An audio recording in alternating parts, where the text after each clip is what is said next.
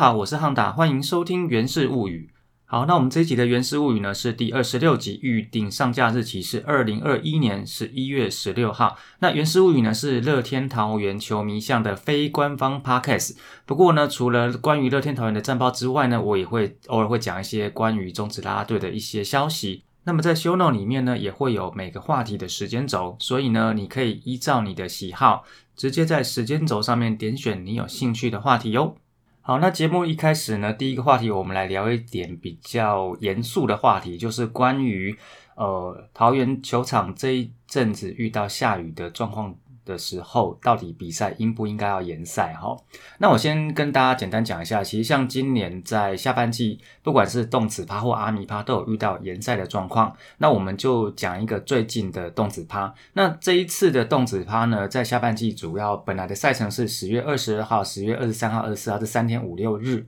那十月二十二号这一天呢，还没有开打，就因为雨势过大，宣布延赛，直接从二十二号延到二十五号礼拜一。十月二十三号礼拜六这一场呢，勉强打到六局，结果打到一半雨又下大起来。那六局没有打完就裁定比赛的结果。最后一天十月二十四号礼拜天这一场呢，也是在开赛之前就因为雨势过大，直接把比赛延到十一月十三号的礼拜六。那其实像十月二十二号延到二十五号这一场呢，其实在二十五号这一场的赛前也是。球场附近有下了一个蛮大的雨，那在开赛之前雨才停。那当然球场这边可以抢救就尽量抢救。那抢救了大概半小时左右开赛。当然开赛之后呢，也是状况连连啦。虽然说雨没有在下大，但是因为球场本身积水蛮大的哈，所以像比赛当中呢，就有一球是这个林俊汉击出的中外野方向的安打，结果这一球滚到了二垒后方的一个水滩之后，就直接定杆停住哦。那像包括说这一场从头到尾在东亚跟西亚区前面的红土上面的积水其实也是没有干过的。那因为比赛延后开打的关系，在赛后演唱会最后歌手是等于是跨夜才把最后的表演节目给表演完。那像十月二十四号一到十一月十三号的这一场呢，这一场的天气预报是雨会下到中午，所以等于说。看样子，从中午雨停到下午五点开赛，等于有将近五个小时的时间可以处理场地到可以打球的状态。结果呢，当天在三点半左右雨又开始下，然后呢就一路下到第四局左右才结束。接下来呢，在七局下的时候又开始下了第二波雨。一直下到整场比赛都快打完了才停哦。那这一场的状况呢，除了包括说 R 区一如往常的会积水之外呢，如果你有看比赛的话，有一个最明显的一滩水，就是从本垒往一垒过去的这个一垒边线中间有一滩水。那这一滩水在积水积最大的时候呢，呃，郭永伟在跑垒的时候，甚至遇到这一滩水的时候，他是直接跳过去的。那雨影响到比赛，其实认真来说有两种状况，一种叫做场地积水。那桃园球场场地积水这件事情呢，除非直接改善积水去做整个大处理，不然的话是无解的啦。那我在前几集有跟大家分享过有那样的规划报告书，不过今年的赛季真的打到太晚了，他没有办法在今年去完成，因为他需要一段时间的工期。另外一件事情会影响到比赛的状况是。比赛当中下雨的时候，但是下雨这件事情那就有的讨论空间了，因为在现在已经是赛季尾声的状况之下，你如果说阴雨延赛不打，那你还有多久的时间？你还有多少的日期可以让你这样延？那么以中职目前例行赛的状况，如果说剩下的比赛风雨无阻的，我每一场都不阴雨延赛。就算下雨也把它打到完的话呢，那在没有挑战赛的状况之下，台湾大赛会从十一月二十七号开始，最后一场会到十二月五号。那如果很不幸的前面又遇到一轮挑战赛的话呢，呃，我们假设挑战赛它要站到前面那一周，比如说十一月二十七号到十月三号的话，那么台湾大赛就会往后延到十二月四号到十二月十二号。那另外一种是我。考虑到说雨会影响到比赛，所以呢，我再加一周的补赛周。那如果说我再加一周的补赛周的话，那例行赛就会从十一月二十一号往后延一个礼拜，变到十一月二十八号才结束哈。那如果说我把本来的假日场延到平日来补赛的话，那在没有挑战赛的状况之下呢，台湾大赛还是一样，从十一月二十七号打到十二月五号。那如果说有挑战赛的话呢，那挑战赛一样是在十一月二十七号到十二月三号之间。台湾大赛就会往后延到从十二月四号到十二月十二号才结束。那如果说依照中职正常的惯例，假日场的延赛还是要延到假日才补赛的话，那在没有挑战赛的状况之下呢，台湾大赛最早会从十二月四号打到十二月十二号。如果说前面很不幸的又有一轮挑战赛的话，我们假设挑战赛的日期是十二月四号到九号，就把它 squeeze 起来。那么台湾大赛的日期会从十二月十一号一路打到十二月十九号。那如果都移到十二月十九号才要打最后一场的话，干脆再往后延一周，我们来办圣诞趴台湾大赛好了。呃，我这边要讲一件事情哦，像这个延赛的日期安排哈，其实为什么正常状况之下呢，假日场的延赛还是要在假日补赛？其实这个跟球迷权益本身是有关系的哦，包括说假日本身的票价会比较高。另外呢，还有就是球团承诺给球迷要在假日场所举办的活动，那比赛本身当然很重要。但是坦白说呢，职棒联盟不只是运动产业，它其实也是娱乐产业。而这个娱乐产业要存在的本质是，它在生计要尽量符合投资的经济效益。那么一切的记录其实都是基于符合球迷所需求的售票比赛来建立的，但职业比赛本身并不是一个可以不计亏损的国际赛哈。那办了这个职业联盟，办这些职业联赛，它是一个需要收入去支撑的系统，所以要做任何的调整是 OK 的。但是最基本、最基本的部分是你要能够去照顾到你的客户本身的权益。棒球的本质是比赛本身，但是这个联盟存在的本质的本身是后面的这样的一个经济系统的支撑。这个是从娱乐产业去支持运动赛事的角度考量。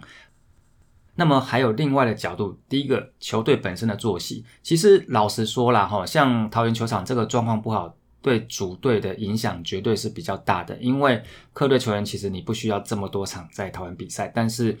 呃，桃园队这边其实你等于整个赛季都有一半的场次要在这样的场地比赛，所以呢，呃，球场维护基本上是球团责无旁贷的责任。那当然维护不好，该骂的就要骂。那我只是要说，其实主场球员所受到的风险是比较大的。那另外一个考量是，如果你今天是球队的总教练，你考量到今年赛季本身的长度、季后赛的备战的准备，还有明年春训的调整的话。那么一场十月底或是一月初的比赛，你还希不希望英语联赛把比赛继续往后延？这个是球队本身的考量的角度。那第三件事情是球迷本身的立场。呃，我要说哈，其实没有人想要在雨天看比赛。老实说，十一月十三号那天我在场，那因为雨其实从头到尾都下的蛮大的。我那天离开球场的时候是衣服、鞋子、包包全湿。而且那一天的气候其实比较低，我那天光去球场的商店买姜茶，我就买掉两杯，然后直接两杯都在球场里面喝完。说实在话啦，没有人想在冬天的北部看比赛，可是也没有人想要把比赛再继续延下去，因为你继续延下去，第一个天气一定更冷，第二个会不会下雨不知道。那我也坦白的跟大家讲，如果十一月十三号这场比赛还要再往后延，可能有很多人就真的决定他就退票不看了。好，那以上这一段呢，就是针对于今年下半季的最后面的几场的例行赛，为什么在风雨无阻之下硬要打完？我这边的看法跟想法，这一讲又是一大串哈。好，那么在十一月十三号这一天的动子趴，其实是呃今年例行赛的最后一场主场例行赛。不过对我来讲，这一场最重要的是这一天的动子趴的赛后有万方跟五百。那对我来说更重要的是，其实我算是蛮欣赏伍佰的，算是歌迷吧。我从一九九五年一路听到现在。那那一天呢，赛后演唱呢，在伍佰的部分，他总共唱了七加一首哈，呃，第八首其实算是安可曲。那我比较惊讶的是，像这个手跟皇后的高跟鞋套我拿出来唱，因为。这两首可能是相对比较新的歌，然后对大部分不是那么常听伍佰的人可能会比较不熟悉的歌曲。那其实这一场呢，伍佰演唱来不录整团都是算是非常的演唱会规格哈，包括说除了本团四人之外，连 guest 手秀秀也都到场。那其实七加一首歌，总共八首歌，算是蛮真的，算是很有诚意哈。呃，各位要知道，呃，伍佰在早期他还很年轻的时候，他的演唱会从头到尾，第一首歌到最后首安可，大概是三十六七首左右。但是大概最近十年来吧，在大型演唱会的部分，呃，可能考量体力，或者是。这体力不只是歌手跟乐团本身的体力，也会考量到乐迷本身的体力，所以在大型演唱会大概都会绕在二十三首之内，就是包括二十首的安排的曲目，还有大概三四首的安可曲。那这一次总共来了八首歌，算是真的是蛮有诚意的啦，哈。那在中间，伍佰跟球迷在聊天的过程当中呢，有一段蛮有趣的一个算是桥段，那我就直接原音把这样的声音放出来给大家听。心里想的都是。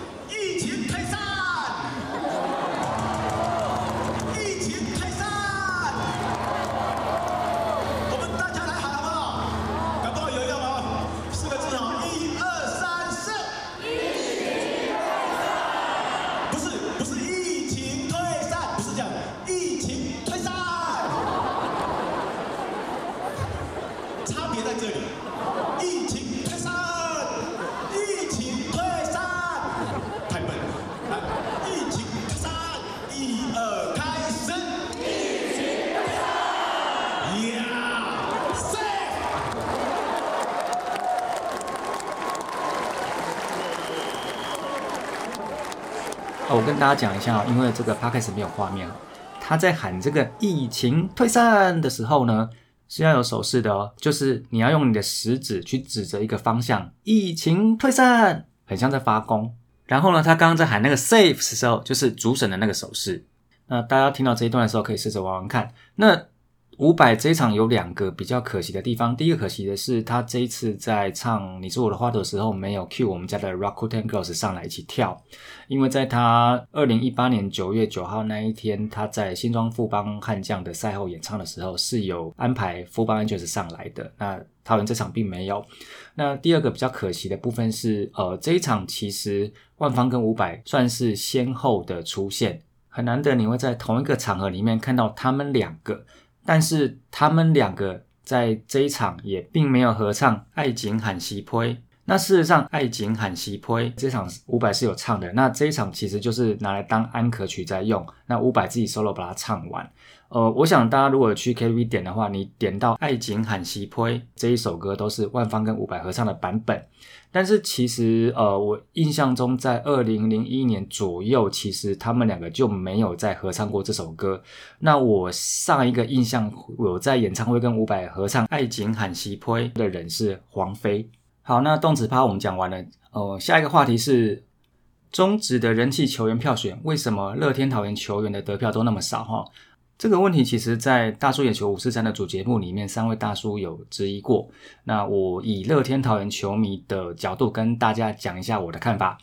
首先呢，我必须承认，的确，大家在看到这个投票的时候，都会有一种反正我怎么投都投不过黄色的心态。我想这个多多少都有啦。不过，我想最大的问题是，呃，这份投票是在十月份所进行的。那你要不要看一下十月份乐天桃园打那个什么鸟成绩？我们在十月份的时候是帮大家复习一下哈，四胜二和十三败，胜率两成三五。那当你看到球队每天都在输球，主场输，客场也输，从一开始落后就会输，领先了也会被逆转，坐着输，躺着输，再怎么样都是八仙啊，不是，都再怎么样都是一路会输到底。那每天看到这种比赛结果，你会想去投吗？我想这个还是最主要的因素啦。那当然也是会有人调侃说啊，乐天桃园球员的投票都会投诉人家，那投拉拉队的时候，Rakuten Girls 就会比较多，真的是这样子吗？其实，在二零一七年的时候，PTT 的棒球版曾经有一个非正式的投票，请大家就是说去选出你心目中的喜欢的啦啦队。那么这个非正式投票的结果呢？呃，第一名是 Yuri，不过我必须跟大家说，那个时候的 Yuri 没有在 Rakuten Girls 的前身 Lami Girls，那个时候 Yuri 人还在 Uni Girls。那第二三四名我记得都是 Passion Sister Rakuten Girls 的前身 Lamy Girls 的最高票，印象中是落在第五名，那个时候是倪轩。好，那反正都讲到啦啦队，就顺便补一下，呃，最近在 D 卡上面有人在做这个啦啦队成员 IG 追踪人数的排名哈。那我就大概讲一下他整理出来的重点哈。第一个，IG 的追踪人数在十万人以上的这个层级呢，总共有二十位。那这二十位里面呢，有十六位是 Rakuten Girls，有四位是 Passion Sister。二十位里面人气最高的是林香。Rakuten Girls 的林香哈，它的追踪人数大约是九十六万四千人。那第二名就是 Passion Sister 最高的，那是圈圈，它有八十万两千人左右。那像我们刚刚所讲到的，在 PDD 上面非官方票选二零一七年那一次当中，呃，得票最高的 Yuri 呢，他在他也在这个层级啊，他的人数是大概在三十一万八千人左右。那么在那一个非官方票选里面呢，拉米 Girls 时代的最高票的倪轩，他是大概在二十六万一千人左右。那其他的层级里面呢，我就大概简单报一下人数。那么在五万到十万之间的追踪的拉拉队呢，Passion Sister 有七位，Rakuten Girls 两位，呃，魏全龙拉拉队两位，Uni Girls 一位。那么魏全龙啦啦队这个最高的是轩轩，那他的追踪人数大概是五万五。那 Uni Girls 里面追踪人数最高的是少少，他的人数大约是五万七。在 IG 追踪人数两万到四九九九九人的这个区间，总共有三十位，大多数的中职啦啦队都会落在这个区间啊。那包括说富邦 Angels 有十位，Rakuten Girls 有六位，Passion Sisters 五位，Uni Girls 五位。那魏全龙小龙女是四位，那富邦 Angels 里面追踪人数最高的就落在这个区间哈，那是慈妹，她的追踪人数大约是四万八左右。那接下来呢，在一万到两万之间的追踪人数总共有十七人哈，呃，主要是魏全龙拉队有六位，富邦 Angels 六位，Uni Girls 五位。那小于一万人的部分有九位，分别是 Uni Girls 五位，那魏全龙拉队有四位。那其实啦啦队里面唯一的男性，呃，小蚂蚁也在这个区间呐。但我必须说哈，这个 IG 上的追踪人数不代表他在啦啦队在球场里面的人气高低。其实你说像林香这个九十六万四千人这么高的数字，他在进 Rakuten Girls 之前，这个追踪人数就应该已经很高了啦。其实，呃，球队这边进啦啦队之后，当然有一些拉抬，但是。他如果没有前面那个基底的话，不可能会有这么高人气。所以这样的 IG 的追踪人数，大家都看看就好哦。那包括说像这个 Uni Girls 的少少，他也是应该有因为一些国光女神的光芒，所以让他的 IG 追踪人数会这么多哦。不然其实认真来讲，你说在球场边人气很高的，比如说色七啦、慈美啦，他们在球场的人气很高，但是这个 IG 的追踪人数看起来就还好。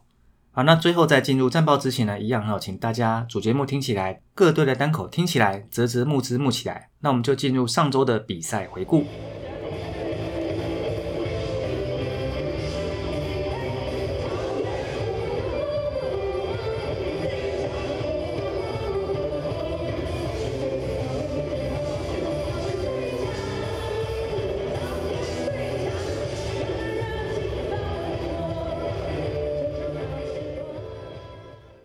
好，那么在上周第二十八周呢，我们打了五场，总共是两胜三败。呃，第一场十一月九号在台南这一场呢，我们以二比六输给统一师。呃，我们真的是会师良多哈，让统一师拿着我们进步又多了一场。那这一场呢，我们的得分出现在五局哈，是呃冯建廷的右垒安打先上垒，然后陈晨威用三垒安打把冯建廷送回来一比零，然后再用陈进的右外安打把。陈威送回来就二比零，我们拿到了两分，都在这一局。那统一师的得分呢？他是在六局下，呃，靠着林敬凯跟林安可的安打，在一出局一三的有人的状况之下呢，呃，面对吴杰瑞的时候，黄子鹏投出了一个投手犯规，那让比数先变成了二比一。然后苏志杰跟陈崇廷的安打，让比数变成了二比三，就逆转了，统一师领先。那么最后呢，再用林丹的三分炮把比数变成了二比六。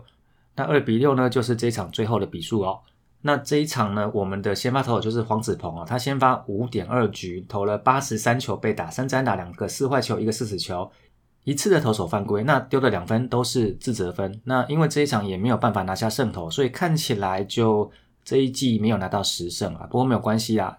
呃，大家应该会感觉，像我在报单口的时候，我就很少再提到胜场数这件事情，因为我觉得这个东西会有蛮多外在影响的啦。那没有关系啊，没有十胜。那如果想要追求十胜，那就明年再来吧。那么在隔天十一月十号，我们回到自家的桃园主场，对上富邦悍将，比赛结果呢是一比零，一分差，我们又输球了。那其实这一场我们家的先发投手狂威算是投的也还蛮不错的哈，他先发七局九十九球，被打四支安打，一次的四坏球。五个三振一个爆头，没有任何的失分。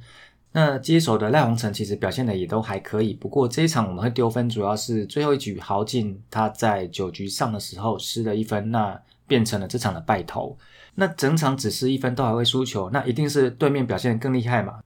这一天，富邦悍将的先发投手是江少庆，他投了八局，用了九十六球，只被打两三打，两个四坏球，四次三振，没有任何指示分。那么在九局的时候呢，呃，曾俊岳也上来收尾救援，夺到一个救援成功。江少庆这一场呢，也是他的生日，寿星拿胜投，我们是祝他生日快乐。曾俊岳这一场的救援成功之后呢，他也宣布本季就就此关机。呃，拿到了第十二个救援点，我觉得算是新人球季当救援的守护神，还可以拿到十二个救援点，算是非常厉害啦。我只能说，呃，输给这两位投手这么好的表现，基本上我们就输的心服口服嘛。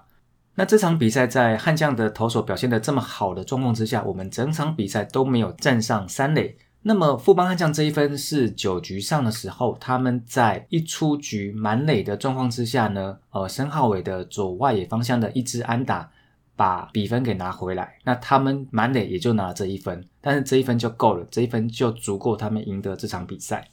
接下来隔天的第三场呢，是一月十一号，一样在主场桃园，一样在面对富邦悍将。这一场我们打到延长赛第十一局才很辛苦的。以一分之差拿下这场比赛，那最终的比数呢是富邦悍将六分，我们是拿到七分。那这一场在比赛之前，其实就下半季各队的一个成绩状况来说，等于是落后的三队的卤煮大乱斗。因为这一场呢，不管是乐天桃园、富邦悍将还是味全龙，这三队只要有一队输，那这一队他就单独垫底。那么在这一场呢，其实富邦悍将派出的先发呢。呃，二棒是三垒手董子恩，六棒是一垒手王以诚，九棒是右外野手孔念恩，等于说人家有点在练兵的状态啦。人家是算是让一只手在跟你打，可是我们算是全员出动哦，尽量的全员出动。那这一场呢，我们的先发投手张喜凯算是投的完全不及格哈，他先发只投了一点一局，四十八球，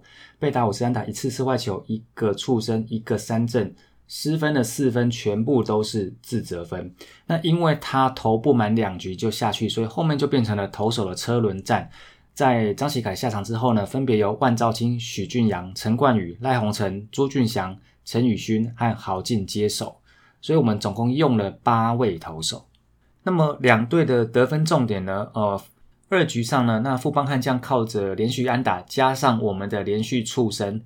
啊，就这样挤了两分回来，然后呢，再靠着三垒滚地球跟安打拿下第三跟第四分，所以二局上打完的时候呢，比数是四比零。在三局上的时候呢，再靠着连续安打，他们把比数又拉开，变成了五比零。基本上，呃，那一天我记得在我们大叔赖群组里面的讨论的时候，我看到五比零这个比数，我就讲了一句话，我说，因为我做单口，我有偶包，所以我只能哈哈笑，言尽于此。你就知道我看到这个比数，我心情有多么的 get 鬼 Q 哈。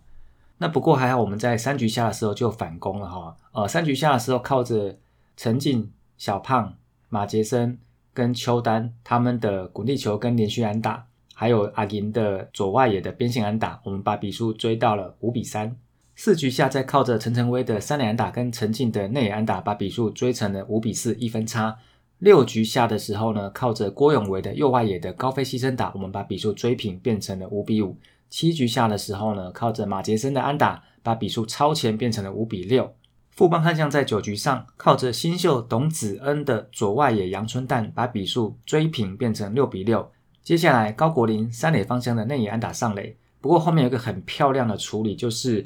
陈真呢点了一个内野飞球，那么投手陈宇勋在看到这一球之后呢，故意让这球先落地。那在跑者要确定球落地之后才能往前冲，然后打者可能又离一垒有点距离的状况之下呢，让这个本来只有一个出局数的触及变成了一个双杀。那他们九上扳平，我们九下没有得分，所以就进入延长嘛。那这一场最终的结束的方式呢，是靠着十一局下大猪朱玉贤的再见全垒打。那这一发全垒打呢，也是他本季的第二十二轰，我们终于终止了对富邦悍将的四连败。在十一月十一号这一天呢，其实有很多巧合哦，包括说，呃，在嘉义市这边的比赛呢，统一师以四比五输给魏全龙，那桃园这边呢是富邦悍将这边以六比七输给乐天桃园。那这两场都是打到延长赛第十一局才结束，而且这两场都是 Eleven Sports 转播。那我前面有讲嘛，那这三队里面只要有两队这一天是赢球了，那剩下那一队他就是单独垫底。所以魏全龙赢球，乐天桃园赢球，所以这一场比赛结束之后呢，富邦悍将变成了单独垫底。不过呢，我们也没有什么好开心的，因为呢，这一场比赛打完之后呢，我们掉到了第四名。其实老实说了，以整个十月打成那个样子，我们一直拖到十一月十一号才掉到第四名，我已经觉得非常非常的了不起了。上周的第四场呢，十一月十三号在我们家桃园主场这一场呢，最终的比数是统一是以零比五输给了我们乐天桃园。那这一场呢，不只是今年动子趴的完结篇，也是今年主场例行赛的完结篇。那么在动子趴相关表演的部分呢，呃，我只提五百嘛，那前面已经提过了。那所以在这边呢，我们就专心讲比赛本身的部分。不过这个表演的部分前面提过了，我现在要提一下赛况的部分。呃，其实，在上周第二十八周的时候呢，是统一师还蛮接近封王的时候，变就变成说，大家都在预测说，统一师会在哪一天，在哪一个球场封王。其实这个客队的封王抛彩带的预测哈，我会觉得就很像这个台风要登陆。我们这个每次台风来的时候，就台风到底是哪一天要来，什么时候要来，在哪里登陆？那抛彩带也一样嘛，客队是哪一天要在哪一个球场抛彩带？大家都会做很多的预测，包括说在更早之前，这一场也曾经是被预测统一师可能客场封王的场次。所以呢，包括说，如果说封王又撞到动子趴，那这中间的行程要怎么协调？其实包括说，像记者也有访问到我们的领队蒲伟清，那他也有针对，如果说在动子趴这天又遇到统一师封王的时候，要怎么样处理？他有做一个很简单的一个说明。那不过，因为统一师在上周其实也打的状况不太理想，所以这个封王的日期就一直往后延，也就避开了在动子趴可能会遇到统一师封王的这个状况。这一场我们所派出来的先发投手呢，是前一周本来被大家讲说要送头，结果他自己拿到胜头的林子威小哥哥，他先发七局呢，总共用了八十七球，被打四支安打一次的四坏球，没有任何的折失分。那在小哥哥下场之后呢，由乡长陈宇勋跟小周朱俊祥各吃一局哦，那我们就把比赛给拿了下来。那在比赛的内容部分呢，我们拿到的第一分是在三局下的时候，呃，阿金先获得保送，那永维把他送上二垒，再靠着陈晨威的左外野的二垒安打，先持得点哈，就零比一，我们取得一分领先。其实，在这一个算是同一师先发投手古林瑞阳所遇到的第一次的危机呢。他在三局下的时候，其实就已经在吹球速了。我印象中，我在现场有看到球场本身这边测到的速度是一百五十二公里。四局下雨已经渐渐停了，那我们在靠着对方的失误，还有我们的滚地球以及马杰森的中外野安打，再加上邱丹的左外野的高飞牺牲打，让比数变成了零比二，我们取得两分领先。接着再靠着同一师的内野又不稳，那一个内野的三垒滚地球失误，还有永维的安打，变成了零比三。六局下，同一师的陈杰宪呢，击出了他的生涯的第七百支安打，这个要恭喜他。七局下，雨又开始下了起来，那我们又靠着永维的中间方向的安打，敏完的牺牲触及，成为的保送。这个时候一出局，一二垒有人。那陈进的右外安打让比数变成了零比四。在小胖打击的时候呢，对方投手又发生了爆头，变成了零比五。中场我们就以零比五的这个比数呢，拿下了这一场的胜利。上周的最后一场，十一月十四号在新庄客场，这一场呢，我们鏖战了很久，以十比九击败了富邦悍将。这一场呢，真的打得好漫长，因为总共打了四小时二十六分钟。你要知道，前一天的动子趴零比五那一场呢，我们也只打了三个小时左右呢，就把比数给打完了。那这一场呢，两队的得分的过程其实很漫长，我尽量用简短的方向讲哈。在二局下的时候呢，呃，新元旭的两分炮让富邦悍将首开得分哈。这两分炮打完之后呢，比分是零比二，我们是两分落后。三局上的时候呢，我们靠着保送跟连续安打，大柱呢把我们的第一分给打回来，那比数变成了一比二。四局下，霸凌爵在保送了王以诚之后呢，他对主审抗议好球带。可是他抗议的动作太激烈了，所以就被主审赶出场。那我坦白说，他这个动作真的就有点太多了啦。因为好坏球，第一个他是没有办法抗议的嘛。那第二个，其实那一球如果用电子好球带来看，那就真的是坏球。当然，投手本身会有自己对于好坏球带的判断，但是好坏球不能抗议这件事情，你应该不是第一天进职业吧？五局上，我们其实有大好的得分机会。陈晨威先挤出一支中右外野的三垒安打，没有人出局，三垒有人哦。结果陈进二垒飞球，小胖三垒滚地球，大猪一垒滚地球，没有人出局，三垒有人，一分都没有拿回来。五局下变成了富邦悍将的机会，董子恩安打，高国林触身球，张进德的内野滚地球只抓了一个出局数。在一出局一三垒有人的状况之下呢，范国成的左外野断棒安打把比分变成了一比三。接下来王以诚的右外野安打变成了一出局满垒，后面的新元旭呢一发中外野的安打变成了一比五。所以呢五局结束，比数呢是一比五，看起来悍将应该是很稳的吧？但是在六局上就猪羊变色，马杰正安打球等保送，然后阿颖的滚踢球只抓一个，这个时候一出局一三的有人自平保送。那就变成了一出局满垒了。敏完的高飞牺牲打把比分追进，变成了二比五。接下来在两出局满垒的时候，陈进呢打出了一发左外野的飞球，飞呀飞呀飞呀飞呀，呵呵，满贯炮呢。这是陈进生涯的第一发满贯炮。那这发满贯炮呢，也让比数从二比五变成了六比五，我们反超领先。不过我们六局上才反超，六局下又被逆转。六局下呢，富邦悍将也是一轮攻势。那么在一出局满垒的状况之下呢，范国成的安打让比数逆转变成了六比七。不过这个双方得分还没有结束哈，在七局上两人出局一三垒满垒的时候，抿完了一个右外野安打，把比分变成了七比七，我们又追平了。那么在两出局一二垒有人的状况之下呢，陈晨威的中外野安打让比数又变成了八比七，我们再度超前。后面呢，在两出局二三的有人的状况之下呢，陈进的中外野安打把比分再拉开，变成了十比七。那么十比七三分领先就稳了吗？当然没有啦。在八局下，戴北峰获得一个保送，范国成一支右中外野方向的三垒安打，让比数追进又变成了十比八。接下来王以诚的二垒滚地球让比数变成了十比九。哦，这个时候就一分差了哦。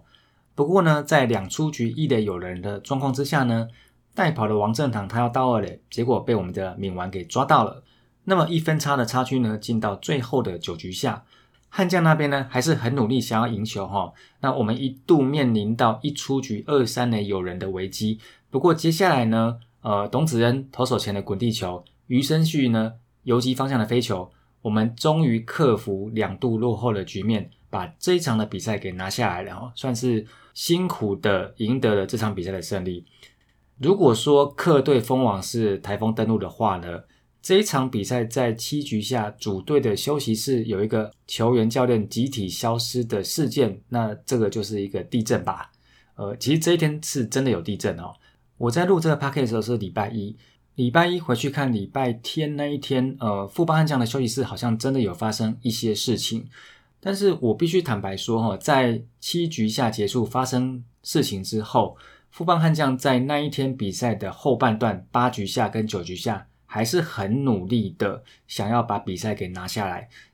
那不管他们到底发生的是什么样的事情，我要给富邦悍将的球员一个 respect。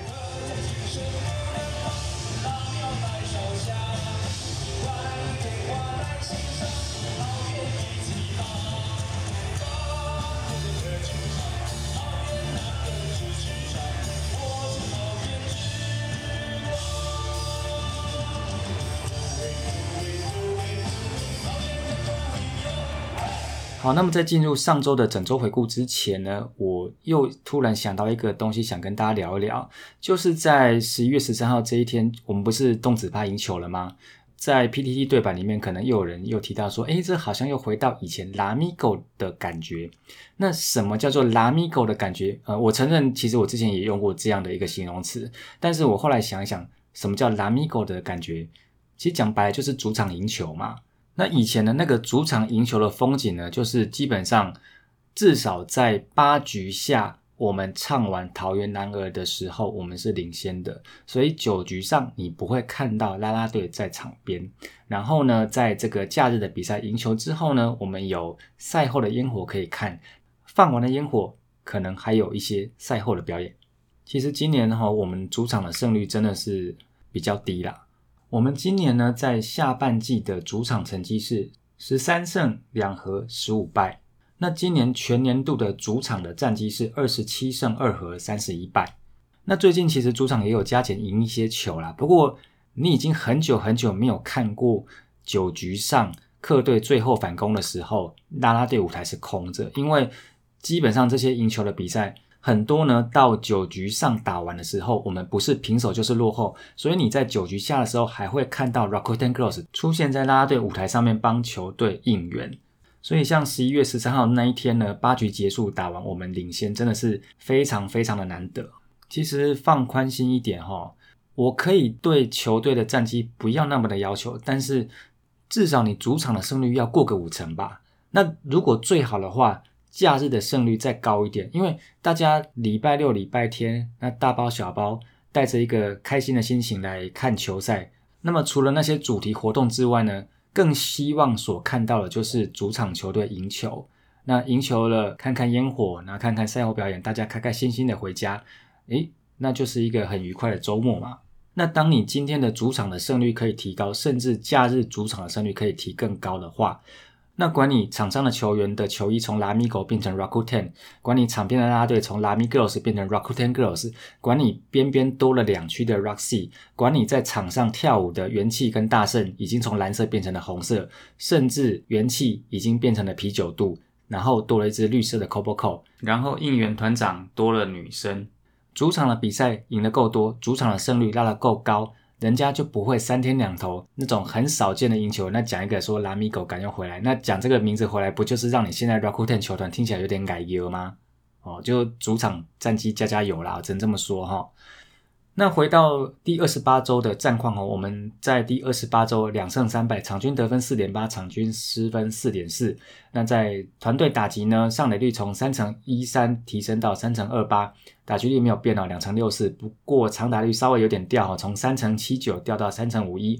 团队的 O B S Plus 是九十六哈，比联盟平均稍微低一点点。那 K 率呢是十二点一，呃，保送比例呢是七点六。和上上周比呢，其实都有小幅进步。那么在盗垒的部分呢，上周呢盗垒八次，成功五次，成功率呢是百分之六十二点五。